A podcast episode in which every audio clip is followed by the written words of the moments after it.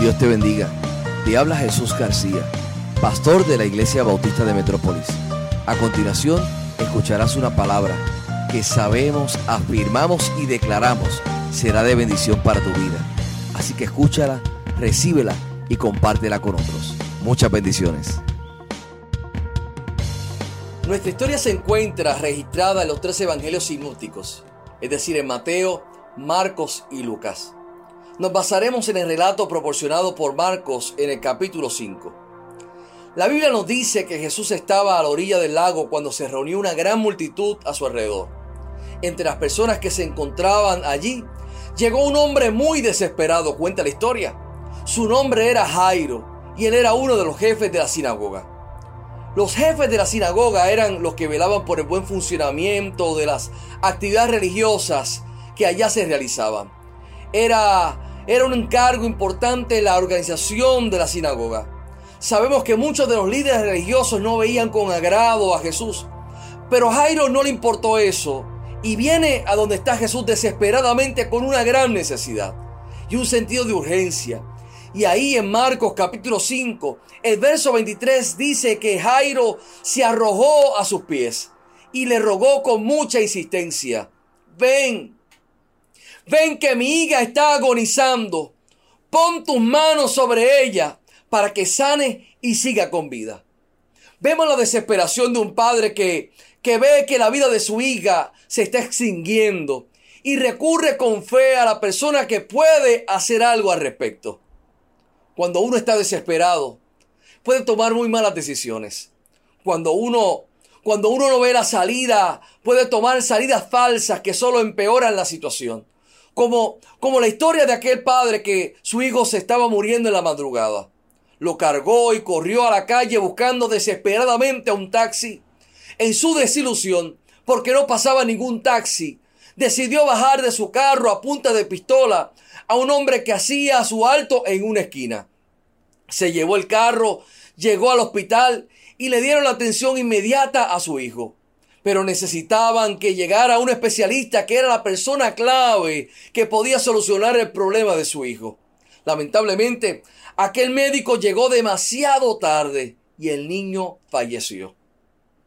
El médico explicó que estaba de camino al hospital aquella madrugada cuando una persona a punta de pistola, cuando estaba haciendo su alto, lo había bajado del carro y se lo había robado.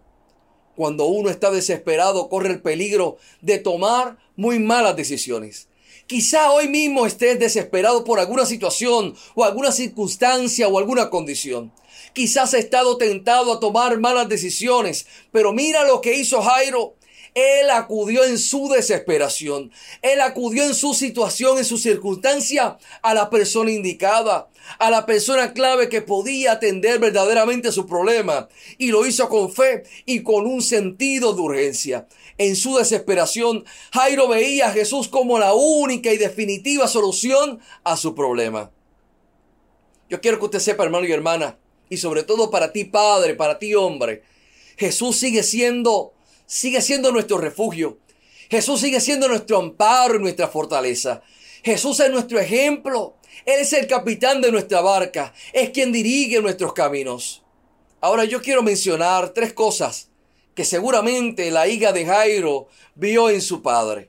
Y es mi anhelo hoy, en esta hora, en este día muy especial, que nuestros hijos puedan ver lo mismo en nosotros, lo mismo que aquella niña vio en su padre Jairo que también lo puedan ver nuestros hijos en nosotros. Número uno, aquella niña vio a un padre que no estaba avergonzado de buscar a Jesús. Aquella niña vio a un padre que no estaba avergonzado de buscar a Jesús. El verso 22 del capítulo 5 de Marcos dice, y vino uno de los principales de la sinagoga llamado Jairo. Note que no vino en la oscuridad como lo hizo Nicodemo. El verso 21 dice que allí había mucha gente. Y en medio de esa multitud, en medio de toda esa gente, allí acudió Jairo. Jairo llegó donde estaba Jesús porque su hija estaba enferma. Y sabe, es muy difícil para un padre ver a sus hijos sufrir enfermedades. Jairo dio un paso sin reservas y cayó a los pies de Jesús. Y note, Note que Jairo fue personalmente, no envió a su esposa, no envió a ninguno de sus otros hijos, suponiendo que tuviera alguno, no envió a un sirviente, fue él, no envió a nadie más. Jairo fue personalmente a donde estaba Jesús.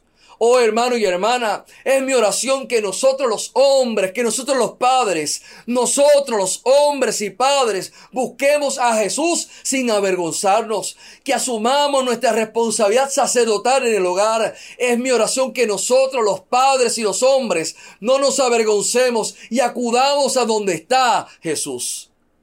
Mire, nuestro país está en el desorden en el que se encuentra porque los padres, los hombres, están pensando en cuánto dinero quieren hacer cuántos videojuegos se quieren comprar, cuánto tiempo de descanso se merecen en lugar de inculcar y ser ejemplo a su familia, de buscar de Dios el domingo por la mañana. Si tú padre que me estás viendo, si tú hombre que me estás viendo, tenemos una gran responsabilidad. Nuestra familia, nuestros hijos, nuestras hijas nos están observando. Hoy, hermano y hermana, que nuestra vida entera sea una vida entregada al Dios Todopoderoso.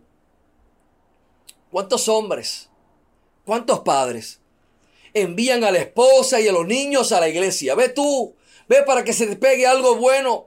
Matriculan a sus hijos e hijas en colegios privados cristianos para que sean ellos los colegios quienes les enseñen los valores o la palabra de Jesús a sus hijos. ¿Cuántos, cuántos, cuántos negocian el tiempo que le corresponde a Dios para simplemente decir es que yo me merezco este tiempo? Padre, hombre que me estás observando, se nos escapan. Es importante, es urgente que asumamos nuestra responsabilidad. Hace unos años atrás se hizo una investigación en los Estados Unidos y estos fueron algunos de los resultados. 68 millones de los 94 millones de hombres americanos no asisten a ninguna iglesia. Esto a pesar del hecho de que el 86% de ellos creció con algún tipo de experiencia en la iglesia. La investigación reveló que si un niño es la primera persona en un hogar en convertirse en cristiano, existe una probabilidad del 3.5% de que todos los demás en el hogar de la casa se conviertan en cristianos. No es muy alto en absoluto. Si la madre es la primera en aceptar a Cristo, el porcentaje aumenta y el 17% de los hogares verá que el resto de sus miembros confían en Cristo. Pero la investigación arrojó algo interesante y dice que si el padre es el primero, hay un 93% de probabilidad de que todos los demás en el hogar lo sigan. Cuando el padre va primero espiritualmente, las cosas buenas suceden en casa. Oh, yo quiero decirte que hoy se buscan padres, se buscan hombres que busquen a Dios sin reservas. Oh, se buscan padres y hombres que busquen a Dios con valentía. Vamos, tú padre que me estás viendo, tú hombre que me estás observando. Si tú vas primero, tu familia te sigue. Si tú vas primero, tu familia irá contigo. Busca de Dios, busquemos de Dios para que nuestra familia pueda firmarse en los pies, pueda seguir caminando firmemente hacia adelante con el Señor. ¿Qué diferencia haría si nuestros padres, si los hombres, si los padres de la casa buscaran a Jesús primeramente? Número uno, aquella niña vio a un padre que no estaba avergonzado de buscar a Jesús. Número dos, aquella niña vio a un padre que no se avergonzó de traer a Jesús a la casa. Lo voy a repetir nuevamente. Aquella niña vio a un padre que no se avergonzó de traer a Jesús a la casa. El verso 23 dice, y le rogaba mucho, pero mira qué interesante, cómo lo dice esta misma historia en Lucas capítulo 8, verso 41, dice, le rogaba, hablando de Jairo, le rogaba que entrase a su casa. Note que la historia nos dice que mientras iban de camino a la casa de Jairo, le seguía una gran multitud. Usted puede imaginarse esa llamada telefónica de Jairo de camino a la casa. Cariño, mi amor, todos vienen a la casa. Sí, pero ¿cuántos? Cuando te digo todos, son todos, una gran multitud. Oh, hermano y hermana, que Dios nos dé a padres y a hombres que lleven a Jesús a la casa. Hombres que se atreven a declarar al mundo las palabras que dijo Josué allá en el Antiguo Testamento. Pero yo y mi casa serviremos a Jehová. Vamos, lo voy a repetir nuevamente. Pero yo y mi casa serviremos a Jehová. Vamos, dígalo conmigo, hombre, padre que estás viendo, dígalo conmigo. Pero yo y mi casa serviremos a Jehová. Se buscan hombres que guíen a sus familias en oración a la mesa no solo delegar esa responsabilidad a los niños, a las niñas. Sí, papá, que me estás observando. ¿Quieres bendecir a tu familia? Guíalos en oración en tu próxima comida, hoy, hoy mismo. En la comida, sé tú el ejemplo. Y da tú esa bendición, haz esa oración. Que tus hijos te observen, que tu familia te vea. Sé el líder, sé el ejemplo en tu casa. Y estoy seguro que vas a crecer un pie más alto ante los ojos de tus hijos y de tu familia. Necesitamos padres, necesitamos hombres que inviten a Jesús a la casa leyendo la palabra. Necesitamos a padres, necesitamos a hombres que inviten a Jesús a sus hogares, guiando a su familia en alabanza y en adoración. Marcos capítulo 5, verso 22 dice, y luego que le vio, se postró a sus pies y luego que le vio se postró a sus pies. Papá, permite que los niños y las niñas te vean honrando al Señor, llevándolos a la iglesia, orando, que te vean cómo tú vives para Jesús que seamos ejemplos, que nos observen, que nos miren.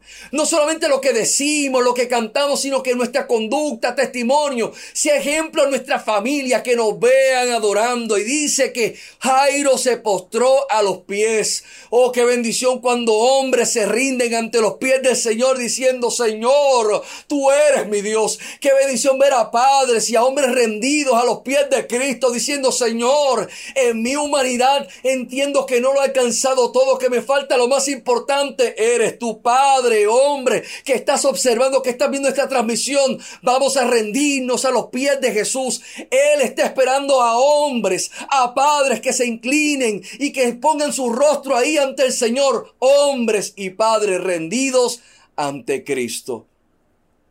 Vivir para Jesús. Que Dios nos dé a padres. Que Dios nos dé a hombres que estén dispuestos a invitar a Jesús a, sus casas. Número uno, aquella niña vio a un padre que no estaba avergonzado de buscar de Jesús. Número dos, ella vio a un padre que no se avergonzó de traer a Jesús a la casa. Y número tres, ella vio a un padre que no se avergonzó por el poner el bienestar de su hija en las manos de Jesús. Me voy a explicar. Marcos capítulo 5, los versos del 35 al 43. Le invito a que me siga la lectura porque me parece muy importante esto que voy a afirmar y voy a decir ahora. Marcos 5, versos del 35 al 43. Dice, mientras él aún hablaba, vinieron de casa del principal de la sinagoga, diciendo, tu hija ha muerto. ¿Para qué molesta más al maestro? Pero Jesús, luego que oyó lo que se decía, digo al principal de la sinagoga, no temas, cree solamente y no permitió que le siguiese nadie sino Pedro, Jacobo y Juan, hermano de Jacobo.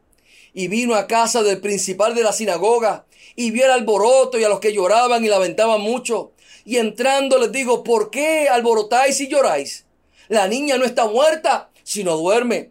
Y se burlaban de él, mas él, echando fuera a todos, tomó al padre y a la madre de la niña y a los que estaban con él y entró donde estaba la niña y tomando la mano de la niña le digo, Talita Kumi, que traducido es niña, a ti te digo, levántate.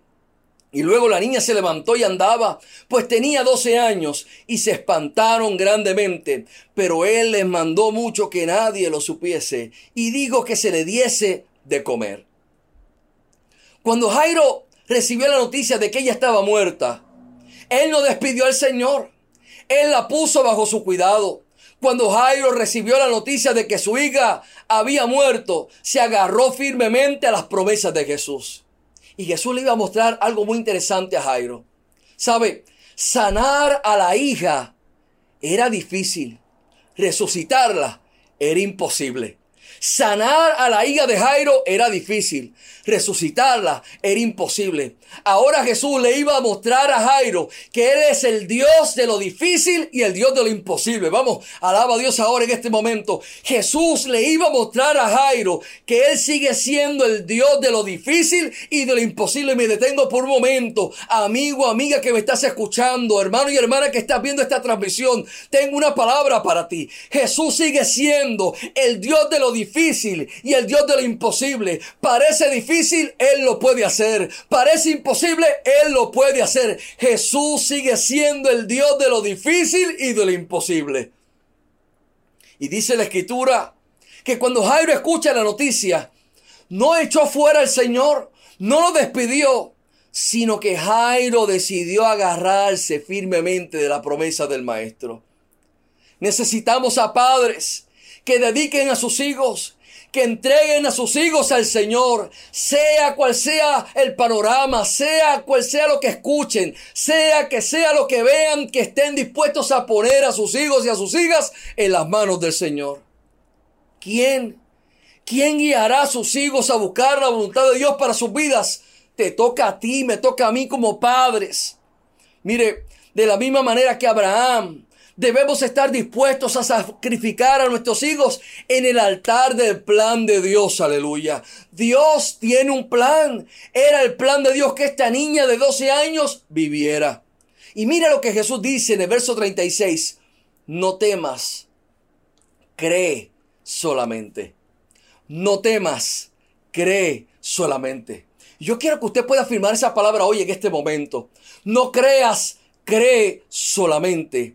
No temas, Cree solamente, veas lo que veas, pasando por lo que estés pasando, aún en lo que te estás encontrando en medio del desierto. Vamos, afirme esa palabra, no temas, cree solamente, no temas, cree solamente. Hoy en este día especial, no temas, cree solamente sobre tu familia, no temas, cree solamente. Sobre tu salud, no temas, cree solamente. Sobre tus finanzas, no temas, cree solamente. Sobre las cadenas, no temas, cree solamente. No tengas miedo. Solo cree. Confía en Dios. Ella estará bien. Eso fue lo que Jesús le dice a Jairo. Acompáñame. Ella estará bien. Yo me imagino esa trayectoria, ese momento caminando de camino a la casa. Pero Jairo puso completamente a su hija en las manos del cuidado de Dios. Dios nos invita a nosotros los padres. Y a ti también, madre, mujer, que estás clamando por tus hijos, por tus hijas, Dios nos invita a ponerlos en las manos del Señor. Que podemos poner a nuestros hijos en las manos del Señor, confiando que Dios sabe lo que es mejor para ellos. Vamos, confía, confía, ponlo en las manos del Señor. Que Dios nos dé a padres, que Dios nos dé a hombres, que Dios nos dé a padres que dediquen y pongan a sus hijos en las manos de Jesús. Papá, ¿qué ven tus hijos en ti? ¿Ven a un padre que no se avergüenza de buscar al Señor? ¿Ven a un padre que no tiene vergüenza de traer a Jesús a la casa? ¿Ven a un padre que ora por ellos y los pone en las manos del Señor? Romanos capítulo 1, verso 16 dice, porque no me avergüenzo del Evangelio, porque es poder de Dios para salvación a todo aquel que cree, al judío, primeramente y también al griego. No me avergüenzo del Evangelio porque es poder de Dios. Vamos, dígalo conmigo. No me avergüenzo del Evangelio porque es poder de Dios. Cuenta la historia de un padre y su hijo que fueron en un viaje de pesca. Cuando regresaron a la casa, el padre hablaba con un amigo y al mismo tiempo el hijo hablaba con un amigo suyo. El amigo le preguntó al padre cómo fue el viaje. La respuesta del padre fue la siguiente, absolutamente miserable. El peor día de mi vida. Luchamos para tener el bote listo para ir, llegamos al lago y tener que ir a conseguir gasolina, salir al agua tarde y todos los buenos puntos de pesca ya estaban llenos con otros pescadores. Finalmente encontramos un lugar y los hilos de pescar se enredaron. No importaba, no importa qué tipo de carnado estábamos usando, los peces mordían algo diferente. El sol estaba caliente y los mosquitos estaban picando constantemente y no pudimos capturar absolutamente nada. En esa misma conversación, el hijo del amigo de su papá le hace la misma pregunta al joven que acompañó a su papá a pescar. Preguntó cómo te fue el viaje. Y el hijo respondió, el mejor día de mi vida. No atrapamos nada, pero tuve la oportunidad de pasar el día solo con mi papá. Padres, el mejor regalo que podemos darle a nuestros hijos es estar con ellos y que puedan ver en ti y en mí que no nos avergonzamos de servir y vivir para Cristo el mejor legado que podemos dejarle a nuestros hijos es una relación con Cristo. Adelante, atrévete, no te avergüences. Tus hijos merecen lo mejor. Jesucristo siempre será lo mejor. Amén, amén y amén.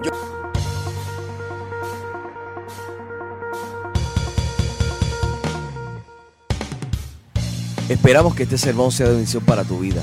Si no tienes un lugar donde congregarte, te invitamos a que hagas de la Iglesia Bautista de Metrópolis tu iglesia. Nuestro lema es, entramos para adorar, salimos para servir. Para mayor información, 787-750-8021. Dios te bendiga.